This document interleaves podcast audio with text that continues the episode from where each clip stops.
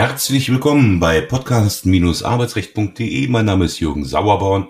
Ich bin Rechtsanwalt, Fachanwalt für Arbeitsrecht und Medizinrecht in Wesseling bei Köln und heiße herzlich willkommen mein Co-Host Thorsten Blaufelder, Fachanwalt für Arbeitsrecht und so vieles andere in Dornern im Schwarzwald. Hallo Thorsten.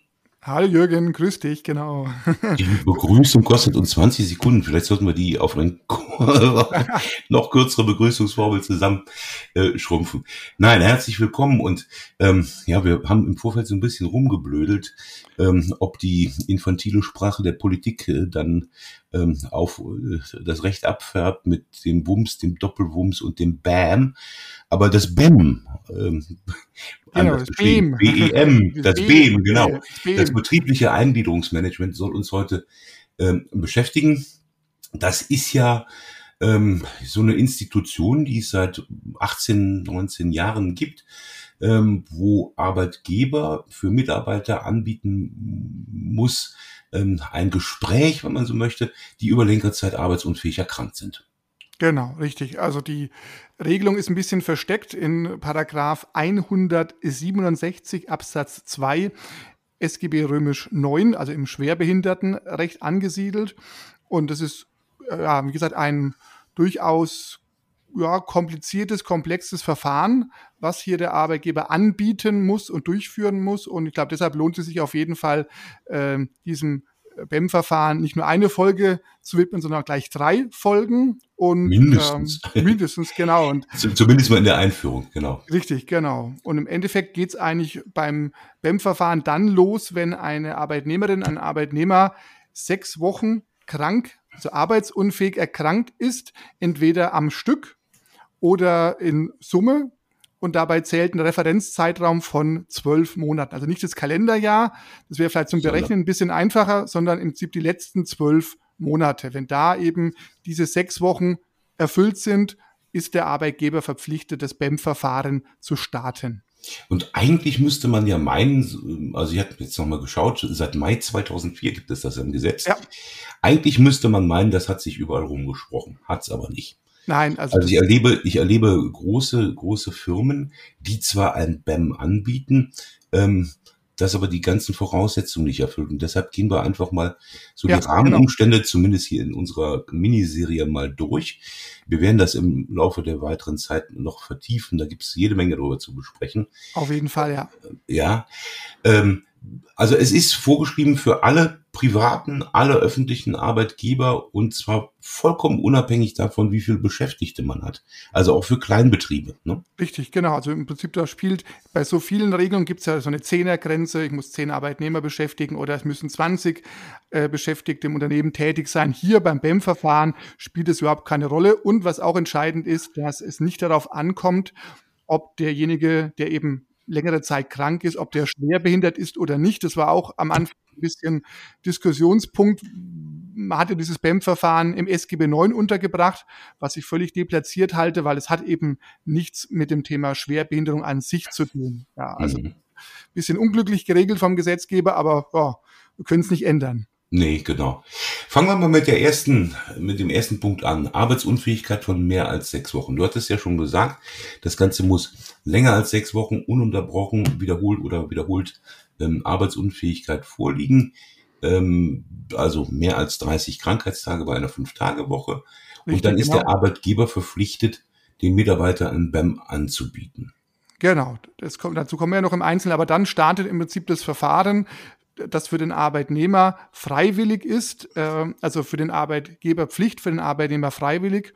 Und dann muss eben ein Angebot äh, an den Mitarbeiter übermittelt werden, was auch nicht so ganz einfach ist. Ich glaube, wir müssen auch noch zu sprechen kommen, mhm. weil derjenige ist ja krank und vielleicht gar nicht im Betrieb und zu Hause.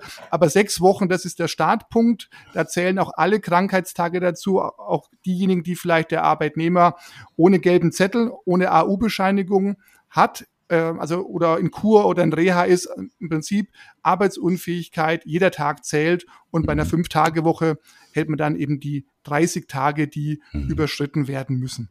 Mhm.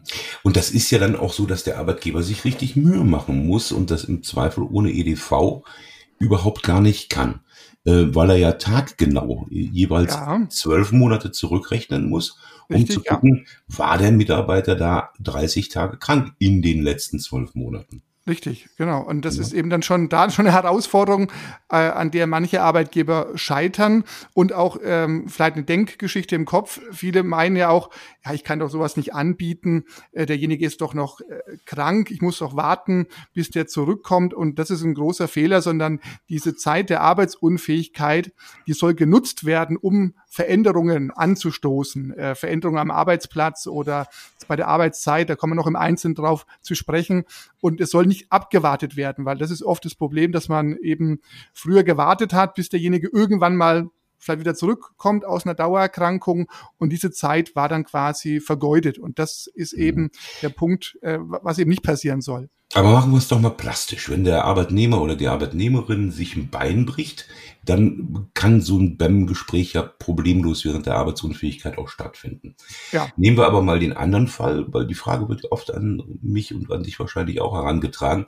Da ist einer psychisch erkrankt.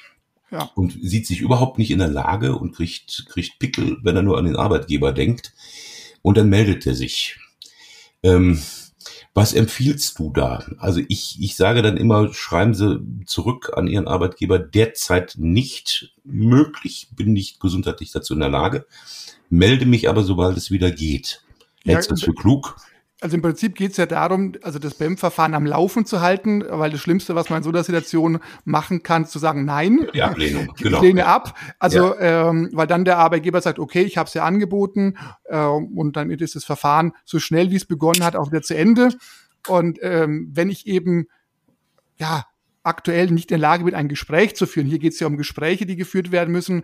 Wenn ich dazu noch nicht in der Lage bin, dann muss ich eben einen späteren Zeitpunkt wählen. Das könnte auch genauso bei einer orthopädischen Erkrankung sein, der Mitarbeiter ist noch mehrere Wochen auf Reha, ja, dann ist er auch unterwegs, dann ist er auch nicht da, aber er kann eben dann nach sechs Wochen, wenn er vielleicht wieder zurück ist, anknüpfen, kann sagen, so, jetzt hier bin ich wieder, ich bin in der Lage, ein Gespräch zu führen, wann sollen wir uns treffen? Ja, also das ist wichtig ist ja auch, es gibt da keine auch keine Vorgabe, wie lang so ein BEM mindestens oder höchstens dauern kann. Das kann sich über mehrere Wochen, Monate, Jahre theoretisch erstrecken. Ja, mhm. ähm, also wie eben halt auch ein Gerichtsverfahren auch mehrere Gerichtstermine haben kann, wobei aber auch manche Gerichtsverfahren nach zwei Wochen schon wieder zu Ende sind. Also das ist ja. hier völlig, völlig ergebnisoffen, verlaufsoffen und ähm, klar, die Arbeitgeber, die würden es gern so in ein Schema pressen, äh, und dann ne, Checkliste abhaken, eins, zwei, drei erledigt. Aber das ist eben das, was eben die, das BEM-Verfahren sehr komplex macht, dass man nichts vorausschauen kann. Auch die Erkrankungen, die Einschränkungen,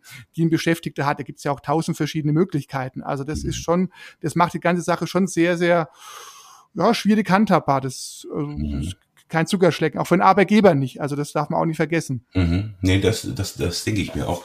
Ähm, eine Komplikation ist dadurch hereingekommen. Bisher konnte man ja annehmen, dass der Arbeitnehmer einen Anspruch auf Durchführung eines BEM hat. Also wenn der Arbeitgeber ob absichtlich oder unbeabsichtigt ähm, das BEM geschlappert hat, dann konnte der Arbeitnehmer sich melden und sagen, lieber Freund, mach mal ein BEM. Ne? Klammer auf, ja. ist ja auch für mich vorteilhaft, Klammer zu. Genau, ja. Und ja, da hat sich ja. die Rechtsprechung dafür entschieden, den Paragraphen 167 Absatz 2 SGB 9 so auszulegen, dass der Mitarbeiter selbst keinen Individualanspruch auf Durchführung eines BEM hat. Ähm, dann kann man nur hoffen, wenn so ein Fall vorliegt, dass der Arbeitgeber hier äh, das da nicht tätig wird, dass ein Personalrat oder ein Betriebsrat äh, vorhanden ist, weil derjenige, also der Personalrat, Betriebsrat, kann die Durchführung verlangen. Also so ganz so einfach kommt der Arbeitgeber nicht unbedingt aus der Nummer raus. Und natürlich auch, äh, wenn was ja auch gegen diese Auslegung spricht, ne? Ja, Irgendwo. Genau, ne? genau. Und natürlich auch, wenn ich es nicht durchführe, äh, nehme ich mir auch als Arbeitgeber die Vorteile des BEM. Also das abgesehen davon, genau, und ja. es entspricht ja auch der arbeitgeberseitigen Fürsorgepflicht, die ein Arbeitnehmer auch einfordern kann. Ja. Ja, also das ist, gucken wir mal, wie konsistent die Rechtsprechung da bleibt. Ähm, ja. Also es ist ja auch so, ähm, dass man ähm, dass dieses BEM kein Krankenrückkehrgespräch ist, ne? das viele ältere Arbeitnehmer ja auch noch kennen, genau, ähm, ja. was eigentlich immer geführt worden ist, um die krankheitsbedingte Kündigung, mit der wir uns in ein paar Folgen beschäftigen werden, ähm, einzuführen und einzuleiten. Das soll genau. ja gerade das BEM nicht, sondern es soll ja im Grunde wenn Anhaltspunkte für gesundheitliche Störungen und Probleme im Arbeitsverhältnis da sind, versucht werden, mit allen Mitteln, die es gibt, den Arbeitsplatz zu retten. Genau. Ja, das, das, ist, das, ja eigentlich genau. den wenigsten klar.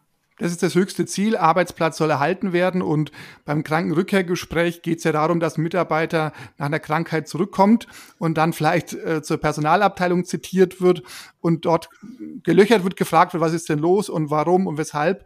Und ähm, ja, also ich, man kann natürlich alles auch fürsorglich durchführen, aber ich gehe davon aus, dass wenn Krankenrückkehrgespräche geführt werden, die meistens eher so ein bisschen so äh, Drohpotenzial aufmachen von wegen, jetzt reiß dich mal zusammen, du warst jetzt schon lang genug krank, jetzt wird mal gearbeitet und wenn nicht, dann ziehen wir andere Seiten auf. Also ich habe von vielen Mandantinnen und Mandanten die Rückmeldung bekommen, dass so ein Krankenrückkehrgespräch äh, eher so eine Drohkulisse äh, ist und es hat eigentlich mit BEM überhaupt nichts zu tun. Ja, also und, Wo, wobei man das natürlich gerne so in, in den Deckmantel packt und sagt, ja. wir machen jetzt ein BEM-Gespräch. Genau.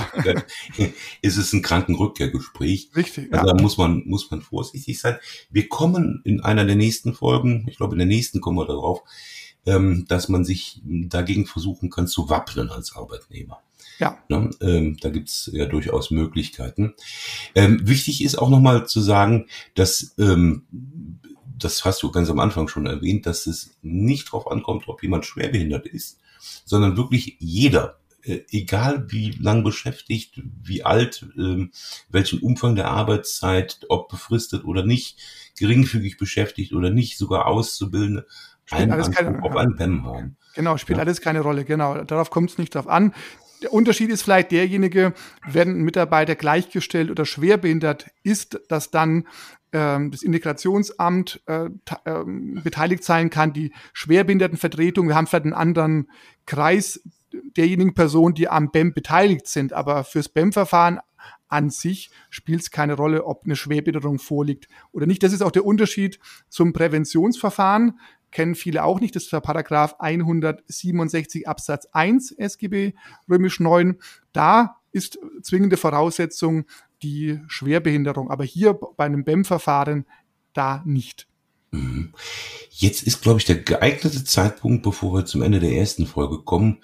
Wir haben das in den letzten, wo, wo sind wir eigentlich, bei 24 oder sowas Folge, ähm, schon mal angedeutet, dass du Arbeitsfähigkeitscoach bist. Ja. Ähm, erzähl mal, was macht man da? Als Arbeitsfähigkeitscoach, ich denke mal, dem ganzen Thema kann man nochmal eine eigene Folge widmen, aber um es kurz auszudrücken, es geht darum, ähm, ich muss ja im BEM einen Analyseprozess durchführen, weil äh, wenn im Ergebnis Maßnahmen äh, ergriffen werden sollen, muss ich ja überhaupt mal fragen, ja, welche Maßnahme ist denn tauglich und wie gehe ich da voran? Und welche Fragen stelle ich, welche Bereiche klappe ich ab bei meiner Analyse?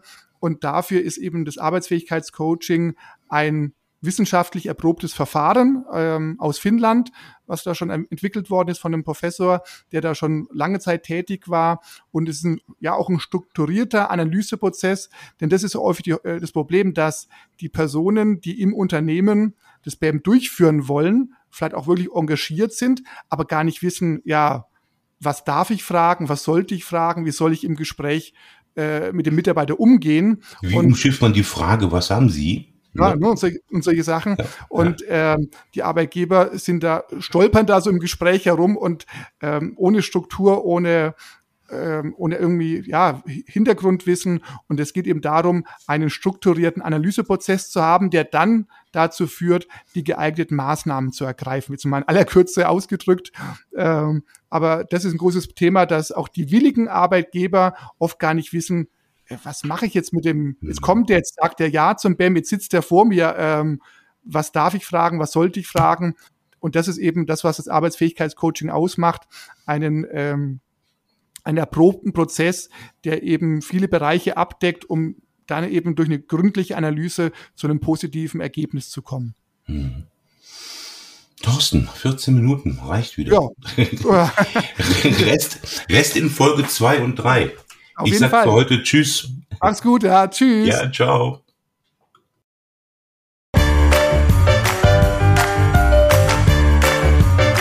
Sie haben eine Kündigung oder Abmahnung erhalten, Ihnen wurde ein Aufhebungsvertrag angeboten oder Sie haben ein anderes arbeitsrechtliches Problem, dann wenden Sie sich gerne an die bundesweit tätigen Kanzleien der Moderatoren dieses Podcasts die Rechtsanwälte und Fachanwälte für Arbeitsrecht Jürgen Sauerborn oder Thorsten Blaufelder, die Sie im Internet unter www.sauerborn.de oder www.torsten mit th-blaufelder.de finden. Haben Sie Anregungen, Lob oder Kritik zu dieser Folge des Podcasts, dann schreiben Sie uns eine Mail an redaktion@podcast-arbeitsrecht.de. Wenn Ihnen dieser Podcast gefällt, dann abonnieren Sie uns über die bekannten Podcast-Plattformen und bewerten Sie uns. Wir wünschen Ihnen einen angenehmen Arbeitstag.